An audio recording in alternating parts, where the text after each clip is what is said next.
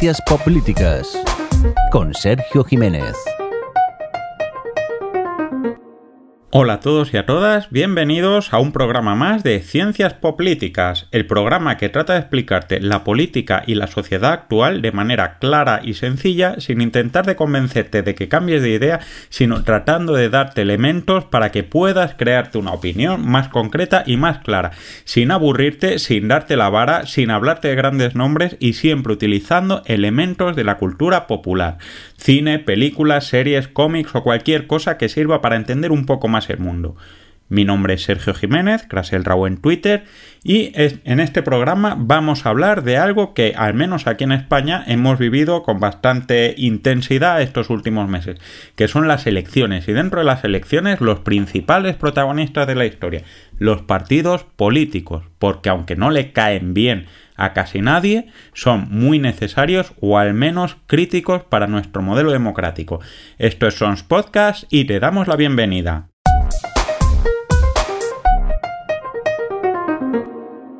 Pues bien, los partidos políticos son los protagonistas de las elecciones y las elecciones no dejan de ser el juego por el cual cambiamos de quién manda en un país o en un territorio sin tener que matarnos de manera pacífica. Son los protagonistas o los que nos ofrecen las opciones de entre quién y quién podemos elegir. Y estos partidos no dejan de ser grupos de personas que tienen un interés común para conseguir que la sociedad vaya hacia donde ellos creen que esto es correcto. Es decir, son personas que están unidas por una afinidad más o menos homogénea que marca el camino que debe seguir la sociedad en adelante. Pues bien, esto es básicamente lo que son los partidos políticos.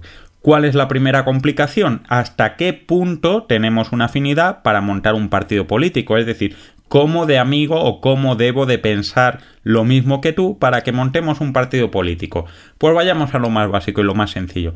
Los partidos políticos son más amplios, más diversos y más heterogéneos en la medida en la que la sociedad es más amplia, más diversa y más heterogénea. O mejor dicho, cuanto más simples son las decisiones que tenemos que tomar como sociedad, más homogéneos son los partidos políticos respecto a esa sociedad.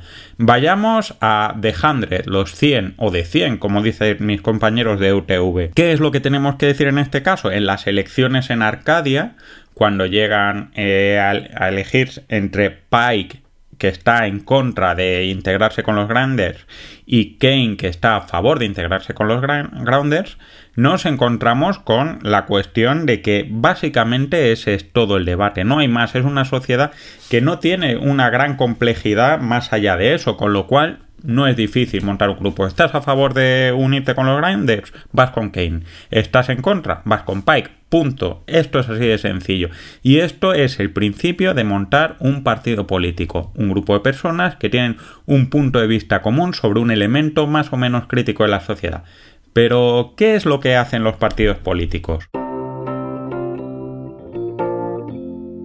Ciencias Políticas en Sons Podcast.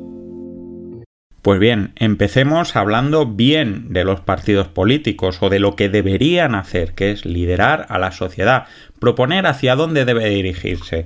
Si habéis visto la serie Borgen, que es una serie también de ciencia política y que es una serie muy recomendable y muy entretenida, aunque quizás un poquito utópica desde mi punto de vista, la primero candidata y luego primera ministra Brigitte Nyborg se hace famosa cuando hace un discurso en el debate de candidatos a la presidencia del, del gobierno de Dinamarca y propone una sociedad más abierta, más integradora, más dialogante, etcétera. Esta es la primera idea que tenemos, ¿no? Los partidos políticos proponen hacia dónde quieren llevar a la sociedad y esto es lo que debería movernos. Pero bueno, tenemos otro elemento importante que son los que eligen las élites políticas. A ver, no nos equivoquemos. Si tenéis en mente algún político, eh, diréis, ¿cómo que élites? ¿No? Eh, porque muchas veces lo que consideramos élites políticas eh, debería ser los mejores. Esto no es así necesariamente. Tampoco es quiere decir que se coja a los más tontos del barrio. Ahora lo vamos a explicar. Pero pensad en, por ejemplo, la serie española Bota Juan. ¿En qué eh, se centra Bota Juan? En que Juan, eh, nuestro querido Javier Cámara, quiere ser candidato a presidente del gobierno y su primera función es conseguir ser el jefe del partido. No miremos las élites como los mejores de los mejores, que quizás es lo que dice la teoría. Miremos las élites como aquellas opciones que nos dan los partidos entre las que podemos elegir. Esto también lo hemos visto a lo largo de The Good Wife y luego de The Good Fight. Primero, cuando estábamos eligiendo a Peter Florrick como fiscal y como candidato a gobernador y ahora con Julius Kane en The Good Fight como candidato a juez. Es decir, los partidos eligen a quienes son aquellas personas entre las que vamos a poder elegir en los puestos que son públicos. Y en tercer lugar, eh, canalizan la participación política. Canalizan la participación política. ¿Qué quiere decir esto? Que son los que abren los cauces fundamentales para el debate político en una democracia parlamentaria o indirecta, incluso en un sistema presidencial. Es decir, son los que van abriendo debates sociales. En la última temporada de, de West Wing, eh, Bruno Gianelli, uno de los asesores del candidato republicano, explica que su principal función es básicamente buscar diferencias sociales que existen eh, a través de las cuales pueda construir un discurso para que la gente se sienta identificada. Es decir, tú puedes no tener una opinión clara acerca de qué se debe de hacer con las viviendas de alquiler turístico eh, pero muy posiblemente en un momento dado un responsable político puede decir que ahí hay un tema de debate en cuanto a la atribución del mercado y la protección contra el turismo, etcétera, ¿no? Entonces, evidencian ese debate, ¿no? Crean el debate político, generan esa incertidumbre. Ahora mismo, si estáis viviendo un proceso electoral como lo estamos viendo en España, lo vais a encontrar por todos lados. Hay temas que hasta hace dos días no eran un problema y que de repente los partidos políticos tratan de meter en agenda, tratan de definir interés,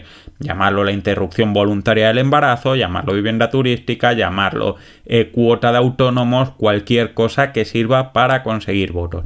Estas son las tres principales funciones de un partido político en un sistema democrático. Estás escuchando Ciencias Políticas.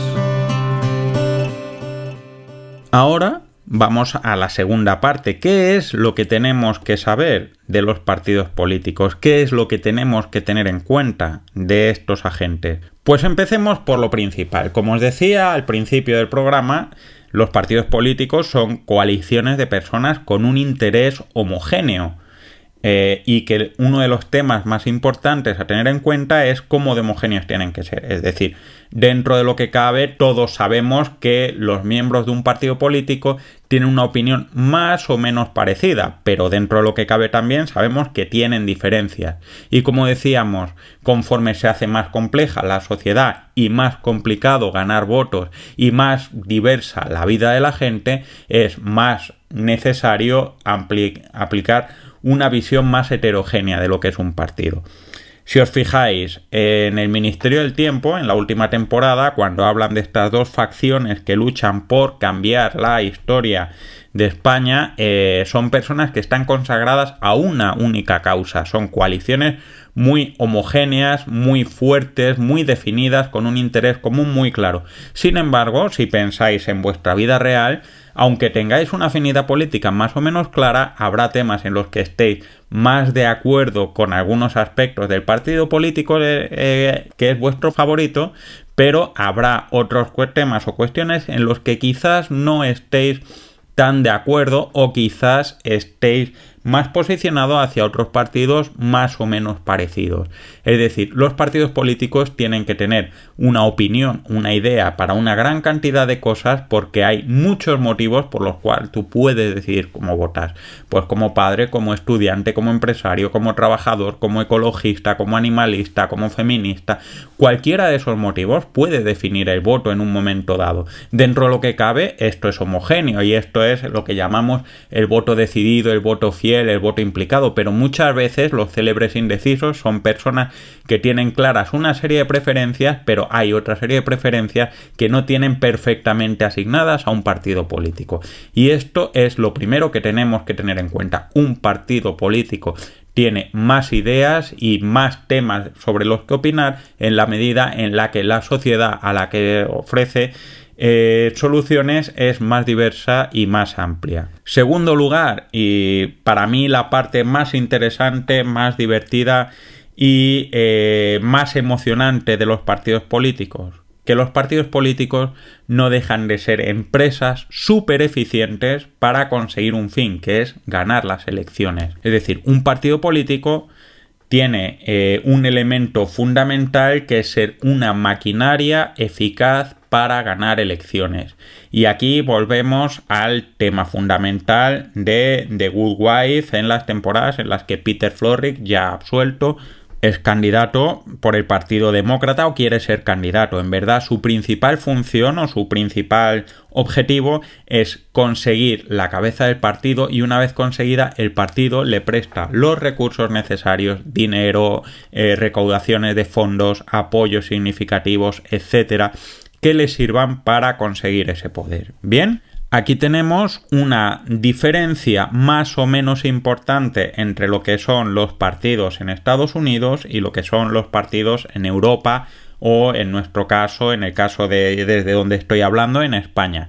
Mientras que en Estados Unidos los partidos son plataformas prácticamente dedicadas a esta adquisición de fondos y gastar ese dinero, en España los partidos políticos son estructuras mucho más estables, mucho más fuertes y mucho más presentes. ¿Eso cómo lo podemos ver? Pues si os fijáis en lo que es la campaña por conseguir el poder de Peter Florrick y la que tiene nuestro amigo de Bota Juan, eh, pues tenemos claramente una diferencia. Peter Florrick tiene que conseguir el apoyo de las élites de los partidos para conseguir ser el candidato del Partido Demócrata, primero a la Fiscalía y luego a gobernador.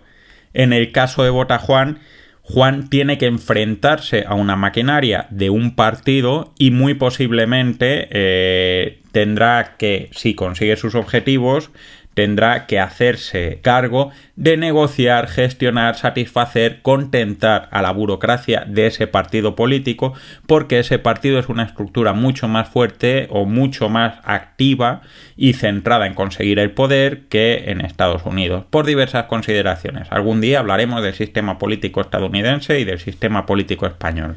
Bien, vayamos a esta cuestión. ¿Qué es lo que pasa con estas empresas?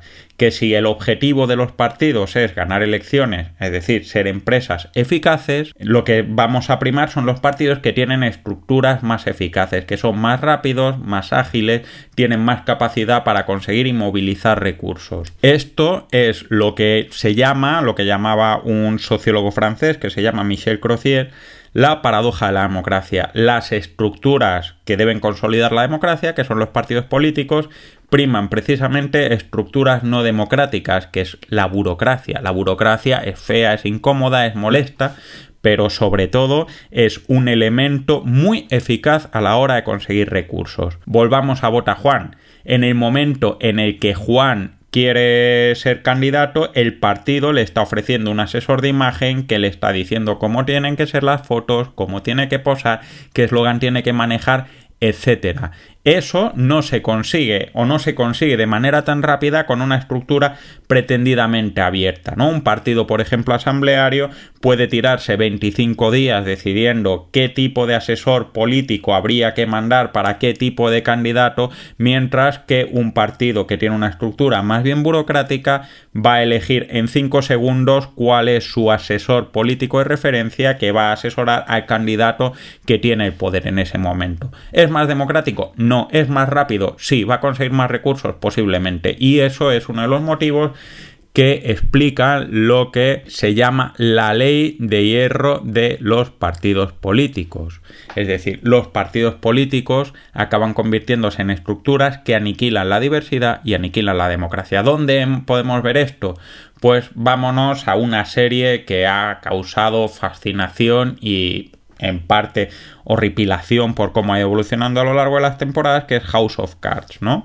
Eh, hablamos de que nuestro Kevin Spacey, Frank Underwood, trabaja denostadamente para conseguir el, el control del partido, pero empieza su papel como látigo, como fidelizador del partido, como persona que agarra a los congresistas del cogote y garantiza que voten lo que dice el partido que tiene que votar, lo que es un puesto de trabajo bastante molesto y a la vez bastante necesario para que estos partidos sean elementos fundamentales. ¿Qué es lo que hace esto? Pues que en realidad para conseguir el poder, la gente dentro de un partido político no quiere necesariamente eh, o no tiene que fijarse tanto en otros partidos como en la gente de su propio partido. Contaban en una anécdota en West Wing que un veterano congresista demócrata le decía a un joven congresista demócrata, nuestros enemigos no son los congresistas republicanos porque a ellos les necesitamos y no están compitiendo por lo mismo. Nuestros enemigos son los senadores demócratas porque son ellos y precisamente ellos que están en el mismo partido los que están combatiendo contra nosotros para conseguir lo que estamos intentando lograr, es decir, ser candidatos para seguir proponiendo nuestro modelo de integración social. Bien, pues esto es un poco la teoría de cómo deben funcionar los partidos políticos o cómo funcionan y cómo muchas veces hay algunas paradojas como que un sistema democrático esté salvaguardado por instituciones que no son todo lo democráticas que podrían ser en términos de afinidad o proximidad con eh, los ideales democráticos.